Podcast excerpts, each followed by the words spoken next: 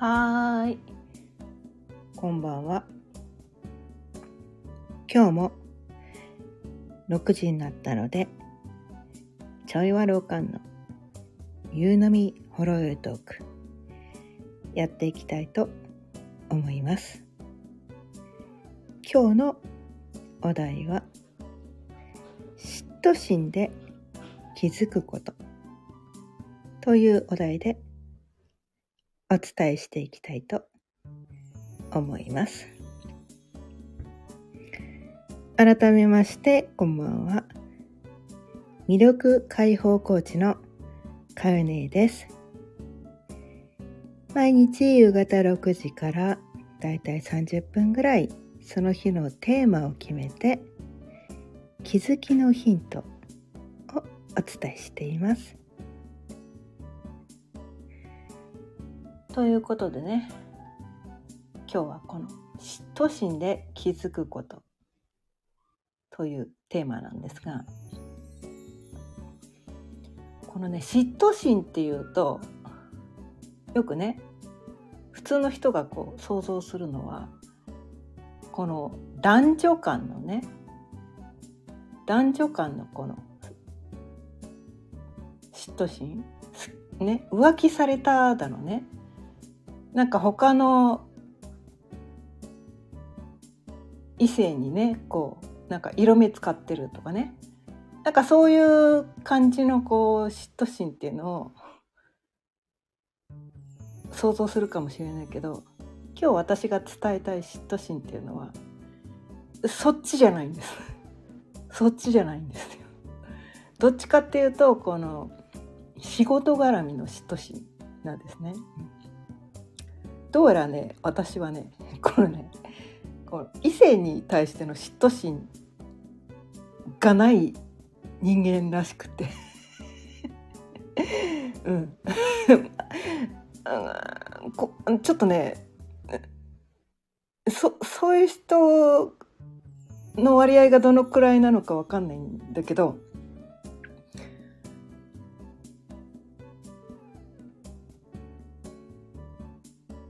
どどうなんだろう。もう本当これ自分のことしか分かんないんですよね。自分のことしか分からないから異性に対してね嫉妬したことないんですよ。うん、こう自分が付き合ってる人が他の人がいいとかねあの人好きとか多分浮気されたいも全然平気なんですね。へえそうなんだ。まあね、うん、人間なんてそんなもんだよね。っていう。なんかそうそういうことに対してこうそそういうことに対してちょっと悟っちゃって。ってるところがあるから、うん、まああの人間はねその欲望には抗えないからね。まあしょうがないよね。みたいな。なんかそういうところは思ってるんだけど。ただその仕事に対しての嫉妬心っていうのは私はねちょっとねどうしてもこうあるんですよ。異性に対してはそんなにないんだけど。仕事に対してねこう同じ時期にね例えばこう。こう。うん違うな。そういうことじゃないな。なんかこうもやっとする人がいるんですよ。もやっとする人がいるんです。それ同性なんですね。必ず同性なんです異性に対してもやっとする人はほとんどいなくて同性に対してもやっとすることがあるんです。それは大抵モテてる人とかじゃないんですね。別に異性にモテてる人に対してもやっとすることはないんだけどその仕事でねなんでこんなやつが売れてんのみたいな。なんでこんなやつが売れてんのってことに対して強烈に嫉妬するんですね私。モテてても全然嫉妬しないんだけどね。いやあれは媚び売ってるからモテてるだけだよねみたいな。所詮男なんてねそのなんかね下半身で生きてる生き物だから。そう媚びてる女が好きに決まってるじゃんっていうなんかどっかどっかで悟ってるところがあるから。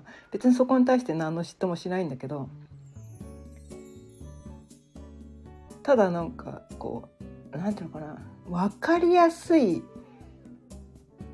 分かりやすい顧客に媚びを売っててる女が売れてる姿を見ると強烈に嫉妬するんですね そうなんですよわかりやすい媚びを売ってるまあでも売れるってそういうことなんですよね。うん。顧客に媚びを売るから売れるってことなんですよ。まあ今言いながら気づいたけど、あ、そっか、これって男にモテるってことと全く同じなんだなって。媚びを売らなければ、ね、売れないんだって 今気づきま、言いながら気づきましたけど。うん、私どうやらねそのね媚びを売るってことに対してどうもすごい抵抗があるみたいなんですよね。うん、顧客に対して媚びを売る、うん、そこに対してすごい強烈なブロックがあるらしいです。うん、でそのね。もやっとする？こと？何かに対してこう嫉妬する？嫉妬心っていうのは嫉妬心ってどっかね自分の中のどっかでそれに気づいてるんだけど認めたくないんですよ。自分がそこに対して嫉妬してるっていうことをね認めたくない生き物なんですよ。人間っていうのがね。うん、これはこう男女間の間でも全く同じかもしれないけど私はね仕事に対して自分よりこう売れてる人に対して顧客に媚びを売ってね、中身空っぽなのに顧客に媚びを売って、ね、売れてる人を見ると超絶もやっとするんですよ。なんであんな軽いやつが売れてんだよみたいな。中身空っぽじゃんみたいな。そこに対して超絶嫉妬するんです。まあでもそこに嫉妬してるってことはひょっとしたら私も中身空っぽなのかもしれないし私もどっかでね媚びを売りたいって思ってるのかもしれない まあそこにね そこに、まあ、気づかされたというかね、うん、その方が楽なんですよ。楽なんですよ。顧客に媚びを売って売れちゃった方が楽なんですよ。で私はねそのド M ド M だからそそこそこそこやりたくないみたいなね。あえてこう厳しい道を選びたいみたいなね。媚び売って売れるのそんなの当たり前じゃんみたいなね。女を武器にしてね。媚び売ったらそんなの売れるの当たり前じゃんみたいな。えそれで売れてもだって自分の実力じゃないじゃんみたいなね。だからなんかその媚びを売ってね顧客に媚びを売って売れてる人見るともやっとするんですよ。でもなんかそこにはねすごくこう深い理由があって自分がそこに対してこうすごいこうなんていうかな拒絶反応がある、うん、そこに対してすごくこう否定してる。否定してるってことはすごいそこに対して意識してる、うん、本当はそうした方が楽なの分かってるんだけどそれを自分に対してこう許してあげられてない。ってことなんですよね。うん、まあこれはね私は仕事で感じてるんだけど。これもしね恋愛関係で言えばその男に媚び売るなんてそんなのありえないじゃん。って思ってる女の人がそのいわゆるぶりっ子キャラとかなんか男に媚び売ってる女を見るともやっとするんだと思うんだよね。私もね昔ねそういう女見ると超絶もやっとしてたんです。でもねいつからかな？いつからかねそれができるようになったんですよ。自分にそれをね許可してあげられるようになったらそれに対してもやっとすることがなくなったんですね、うん、いやそのだからね別にそのなんかこう男に媚びを売ってる女を見てもしたたかだなとは思うけど別になんかこうもやっとはしなくなった、うん、まあそりゃそうだよねみたいな。好きな男をどしたいんだったらそりゃそうそうもするよねみたいな。なんかそういうところに対して自分に対してこう許可が下りたからうん、そこに対してもやっとすることがなくなったんだけど仕事に対してはねまだねそこの許可がね降りてないんだよね。仕事に対してはね男に対してはねそれができてるからモテるようになったんだけど仕事に対して それができてないからまだね難しいんだよね仕事がね。仕事に対して媚び売れないんだよね。なんかこう仕事に対してはこう真面目になりすぎちゃうんだよね。うん。実力認めてほしいみたいなね。なんかそういうところに行っちゃうんだよね。私の中身を見てほしい。外見じゃなくて中身を見てほしいみたいななんかそういうところにね行っちゃうんだよね、うん、そういうことありませんか？まあこれをね聞いてる人がどんな人が聞いてるかまだね分かんないんだけど まだ誰もねコメントくれてないから。今日ねどんな人がこれを聞いてくれてるのか男性なのか女性なのかもう全然分かんないけどあなたのその嫉妬心っていうのはすごくねあなたが次のステップに踏み出すためのとても大きなヒントになるんですよ。ヒントになるんですそこに対して嫉妬心っていうのはモヤモヤするんですよね。モヤモヤするんですよ。モヤモヤするってことはそこに対してすごくなんかこう強烈なこう意識してる、うん、嫉妬ってすごいエネルギーなんですよ。すっごいエネルギーなんですよ嫉妬って。そこに対してすっごい意識してるってことなんですよ。それ気づいてます？気づいてますか？私たちが本当に求めてることってその嫉妬してることなんですよ。妬してること何に対してあなたは嫉妬してるんですか？それね浅いところでここに対して嫉妬してるって思ったらちょっと違うかもしれない。うんちょっとその嫉妬って意外と根が深いんですよね。何に対して嫉妬してるのか第1段階ね。その表面上はねその好きな人が振り向いてくれないとかそういうことかもしれないけどそうじゃないかもしれないね。そこじゃないかもしれない、うん、次の段階。えなんで振り向いてもらえないから嫉妬してんの？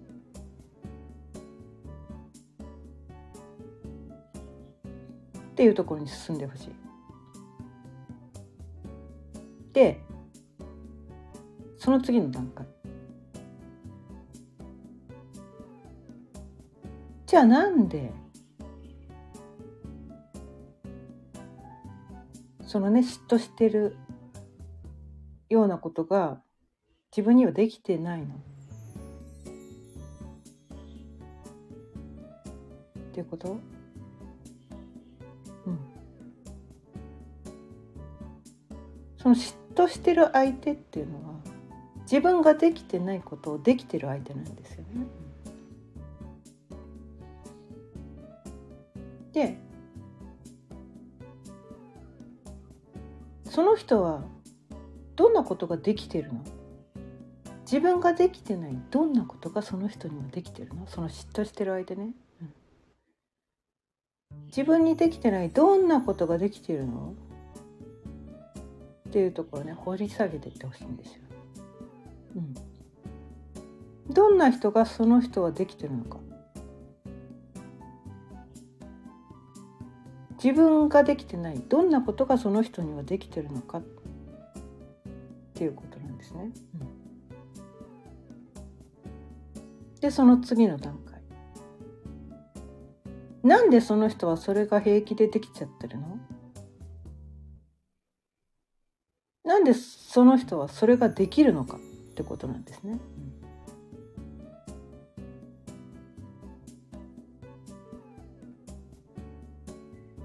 でその次の段階。その人はそこに対してこだわりがないからなんです。こだわりがないからなんですそこに対して執着してないんですね。こんなことしちゃダメって。なんか余計なその思い込みに執着してないからなんです。いや別にそれ別に全然できてるできるじゃん。えこんなの全然平気でできる？こんなことしちゃダメ！って何か余計なその執着を握りしめてないからそれができてるんですよ。そのあなたが嫉妬してる相手っていうのは。それが簡単にできる自分にできてないことが簡単にできてる。そういうことに対して自分はこのね嫉妬してるんです。よ。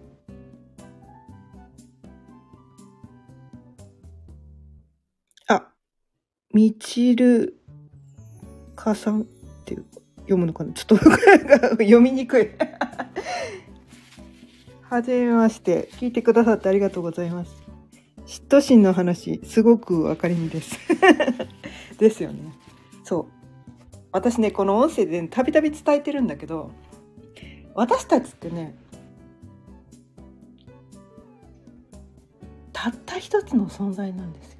私たちってこのねこの肉体としての分離した存在があると思わされてるんだけどそれは幻想で私たちって実は全てたった一つの存在なんですね。うん、だからいろんな人とつながってるし他の人のことが、ね、自分だけがそう思ってる自分だけがこう感じてるって私たちってそう思いがちなんだけど自分が感じてるそのコンプレックスとか自分だけが感じてるその辛い思いとか苦しい思いとかねそれってみんな感じてることなんだよ。みんな同じなんだよってことなんです。そしてみんな何かしらに対して嫉妬心って持ってるんですよ。みんな持ってるんです。そのねジャンルが違うかもしれない。うん、ジャンルが違うだけなんですよ。その恋愛関係で嫉妬心を抱く人もいるし私は仕事の分野なんだけど、うん、中にはねその技術みたいなね、うん、技術に対して嫉妬心を抱く人もいるよね。うん。うん、でこの世にこの言い悪いっていうのは一つもなくて、ね、どういうことに対して嫉妬心を抱くからいいとかどういうことに対して嫉妬心を抱くからダメとかもうそんなのも一切ないんです。で私がもう毎日これだけをお伝えしてるんだけど私たちって何にも自分で何にもコントロールできてないんです。すべてこの世はこうなんか自然自然なんです。自分に起きてくる感情とかこう湧いてくるこう衝動とか欲望とか全てこの自然の摂理とか宇宙のななんていうのかな宇宙の摂理とかなんかそういうことによって自然に起こってきてることなんですね。自分は何もコントロールできてないんです。まあ自分っていうのも幻想なんだけどでその嫉妬心が湧いてくるっていうのも自動でそれが起こってるんです。でそれはなぜ嫉妬心が起こってるのかっていうと自分にとってそれがとっても大事なことだからなんです。そこに対してあなたブロックかけてますよね。そこに対してねやっちゃいけないって自分にブロックかけてますよね。本当はもっとできるのに。ね。本当だったらブロックさえかけてなければもっとそれをね世の中にこうアピールできるはずなのにそれを自分にはそんな能力ないとか自分はそれしちゃダメとかで他他のね嫉妬してる相手はあの人はだってもともとそういう才能があるから、うん、あの人にはできるけど私にはダメ。私にはそれができない。ってそういうね幻想を抱いてるから。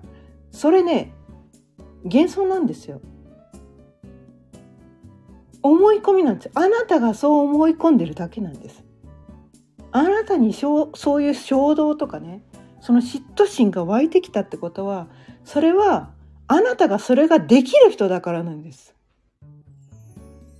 できなかったらあなたにそういう才能がこれっぽっちもなかったらあなたにそういうことがで本当にできないんだとしたら嫉妬心なんて湧いてこないんですよ。これはね脳科学的にもそうだし、ね、宇宙の摂理、ね、自然の摂理全てに対してもうそうなんです。そうなんですでそこに対してこうなんていうかなブロックかけてる否定してるのはあなたのただの思い込みだけなんです。だからそれを自分に許してあげてください。私がそう思ってるそこに対して嫉妬してるってことは私はそれができる人なんだ。それをやっちゃっていい人なんだ。そこに対して意識しちゃうってことはそれができる人なんだっていうのを自分でちゃんと認めてください。認めてください。これはお願いです。これはね。これはね、うん、まあ笑いながら言ってるけど私が自分に対してねそれができてなかった、うん、できてなかった、うん、過去の私はそれができてなかったんですね、うん、でもそれがねあそういうことだったんだっていうのがね腑に落ちたから、うん、それができるようになった。それができるようになったことでもうね世界がどんどん広がってるんですよ。でその世界が広がったことによってあなんだ。自分で自分にブロックをかけてただけなんだ。ああそうだったのか。なんだ。って笑っちゃってなんだ。自分が自分に対してねその何かこう嫉妬することとか誰かに嫉妬することとかなんかこうもやっとすることに対してそこに対してそれやっちゃっていいよって自分で自分に許可を与えてあげられたらすごくこう楽になって世界が広がってなんかこう力が抜けるっていうのかな今まで力が抜けて初めて気づくんですよ。力が抜けた時に初めてあ私力が入ってたんだな。今まで肩に力入ってたんだなってことに気づけるのは力が入ってる時には気づけないんですね、うん、気づけないんですよ。頑張って必死こいてそれをややろうとしてる間はそこに気づけないんだけどもういいやみたいな、うん、もうそこに対しても抵抗するのやめた、うん、私本当はこれ望んじゃってるよね。もうこれ望んじゃってるんだから失敗してもいいや。失敗してもだってね。失敗してもいい。どうなってもいい。でも私はこれがやりたいんだからやらせてあげてもいいじゃん。失敗したらその時だよ。みたいな。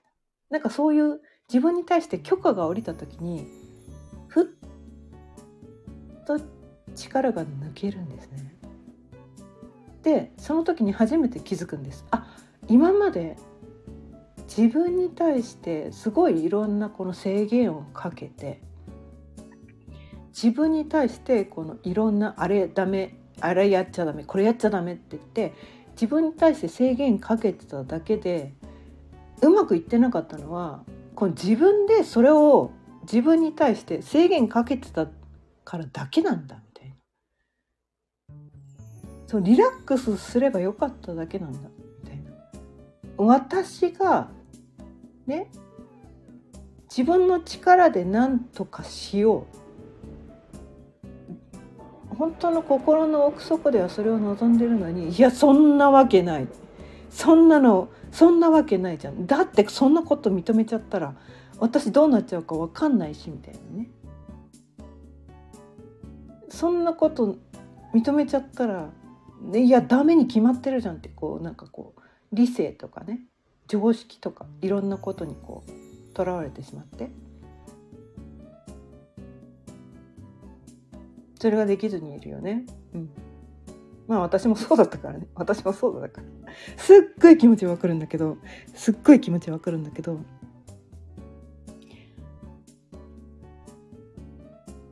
そこ許してあげようでねこう私ねあのまあ星読みっていうのをやるんだけど、うん、星読みってねわからないかもしれないけどまあ先生術ってやつなんですよ。うん、先生術ってまあまあ占いってね思ってる人がすごく多いかもしれないけどこれはねもう宇宙の摂理自然の摂理で抗えないですよ宇宙の天体のねその天体っていうのは日々ね刻一刻とこう動いててその動きによって私たちはコントロールされてるんです。私たちは何もコントロールできてないんです。宇宙の天体の動きで翻弄されてるんですよ。翻弄されてるんです。何もそこに対して抗えないんです。でそこに抗おうとするからね。その自分の嫉妬心っていうのをね認めようとしないから、うん、認めようとしない。そんなわけない。私はそんなところに嫉妬なんか感じてない。私は理性で生きていく。ってなんかそういうところをかたくなに握りしめてるからどんどんどんどんどんどんどん苦しくなっていくんです。もうそこに対して諦めてください。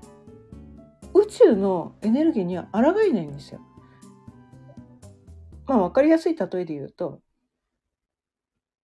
大地震が来た時に私たち人間がその大地震を抑えることできるでしょうか？ね？大雨降るの私たちがコントロールしてるでしょうか？ね？大災害が起きるの私たちがいちいちコントロールしてますか？交通事故に遭うのね？私たちがコントロールしてそれを起こしてるんでしょうか？会社が潰れるの私たちがそれをコントロールしてるでしょうか？そんな悲劇に遭うこと自分がそれをコントロールして起こしてますか？そんなことないですよね。ねえ。何にもコントロールできてないんですよ。私たちは。何にもコントロールなんかできないんです。そこに対して諦めるっていうのがすごく大事なんです。諦めてその流れが来たらそれをちゃんと受け入れるんです。委ねてください。大洪水の川を思い出してください。大嵐の時の海を思い出してください。そこに対して人間が抗えることなんて何もないんです。まあ私はね大洪水の川に流されたこともないしね大荒れの海に放り出されたこともないですけど、うん、私も物心ついた時から人生が大荒波の人生しか生きてきてないんですね。大荒波の人生しか生きてきていないのでもう人生はまあ波だなと。いうことがもう3歳の頃から骨身に染みてるんですよ骨身に染みてるんですでもねずっとそこに対してこう抗おう抗おう抗おう。そんなわけない。そんなわけない。そんなわけない。って50年間生きてきたんだけどもう50年ねそれをやってるともういい加減ね限界が来るんですね。でもいいやみたいな。もういい？諦めた。って言って諦め諦められてでそこで初めて気づいたんです。諦めちゃった方が諦めちゃった方が流されちゃった方が人に喜ばれるし、ね、自分も嬉しいしなんかいろんな人を癒すことができるしいろんな人に喜んでもらえることができるしあれ？みたいな。今まで何無理して頑張っちゃってたんだろうみたいな方向性真逆生きてたねっていうことに対して気づけたんですよ。うん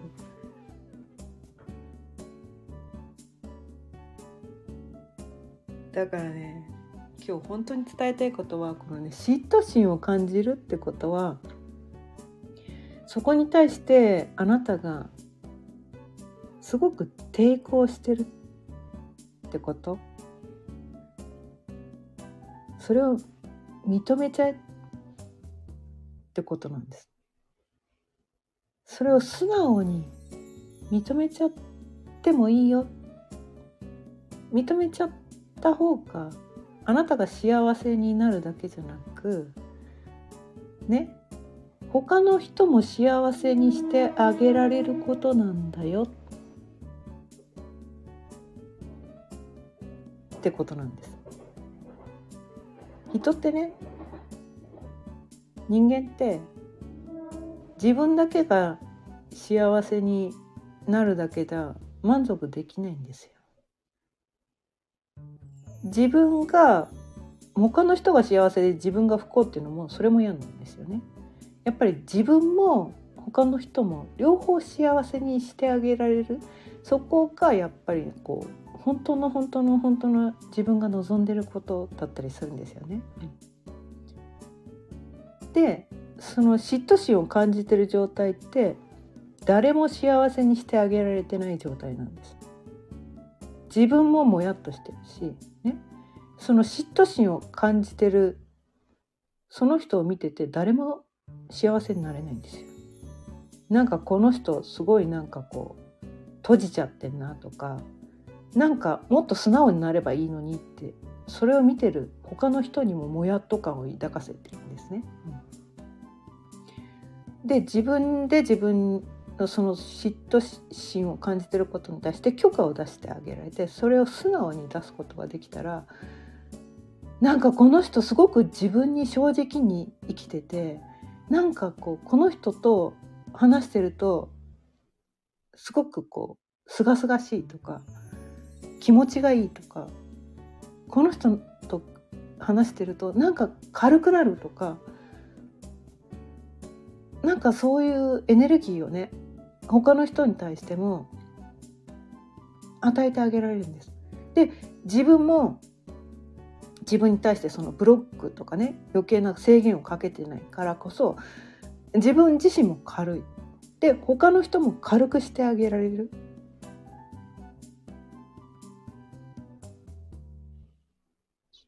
その状態で誰か傷ついてるのかな？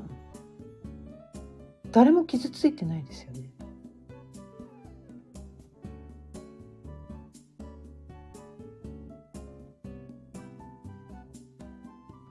多分ねみんながそれができるようになったら